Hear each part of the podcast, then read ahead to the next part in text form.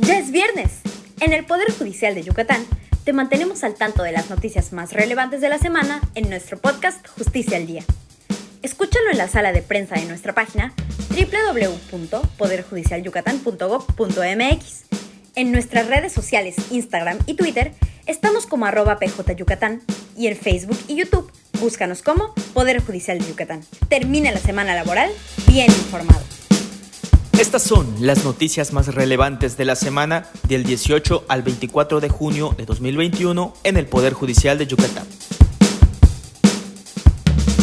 Para reforzar las medidas preventivas por la pandemia de COVID-19, el Poder Judicial acordó ajustar temporalmente los horarios de trabajo del personal de todos sus órganos jurisdiccionales en el Estado. Por acuerdo de los plenos del Tribunal Superior de Justicia y del Consejo de la Judicatura de Yucatán, desde el pasado 21 de junio, el horario del personal adscrito a los órganos jurisdiccionales de primera y segunda instancia del Poder Judicial del Estado de Yucatán en turno matutino es de 8 a 14.30 horas y el vespertino de 15 a 21 horas, lo que permitirá reforzar las labores de desinfección diaria.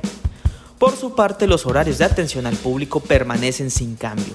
En los órganos jurisdiccionales del turno matutino, el horario de atención al público se mantiene de 8.30 a 14 horas y en los del turno vespertino de 15.30 a 20.30 horas. En ese orden de ideas, la Dirección de Administración del Consejo de la Judicatura informó que esta semana se realizaron jornadas diarias de desinfección y limpieza profunda en los edificios del Poder Judicial. Esta limpieza y desinfección profunda se realiza mínimo tres veces al día en cada una de las instalaciones, como son las barras de los juzgados donde las partes solicitan los expedientes, puertas de acceso, lugares de espera, entre otros. También Continúan las medidas para acceder a cada uno de los edificios como son los filtros con tapetes desinfectantes, gel antibacterial y toma de temperatura. El próximo jueves, primero de julio, a las 11 horas, el Poder Judicial del Estado transmitirá por medio de plataformas digitales la conferencia magistral denominada La Mujer en el siglo XXI, a cargo de la ministra en retiro de la Suprema Corte de Justicia de la Nación, doctora Margarita Beatriz Luna Ramos. Para participar en este importante evento es indispensable el registro a través de nuestra página web www.poderjudicialyucatán.gov.mx. La conferencia será moderada por la Enlace Nacional de Género y Derechos Humanos del Tribunal Superior de Justicia del Estado de Yucatán, magistrada abogada Ligia Aurora Cortés Ortega.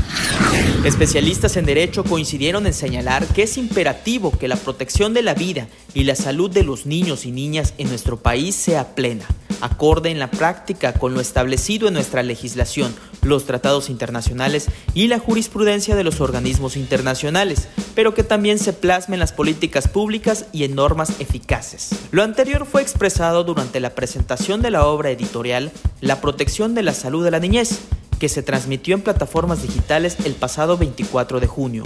La doctora Carla Cantoral Domínguez y el doctor Carlos Alberto Macedonio Hernández coincidieron en señalar el valor de esta obra que reúne los resultados de la investigación cuantitativa y cualitativa de la autora, doctora Gisela María Pérez Fuentes, profesora investigadora de tiempo completo en la Universidad Juárez Autónoma de Tabasco e integrante del Sistema Nacional de Investigadores Nivel 3 del CONACYT. Por su parte, el magistrado del Tribunal Superior de Justicia, doctor Jorge Rivero Evia, como moderador en este evento, resaltó el valor del trabajo editorial que pone en primer plano la dignidad de las personas cuando se trata de hacer valer el derecho a la salud, particularmente en el caso de los niños y niñas.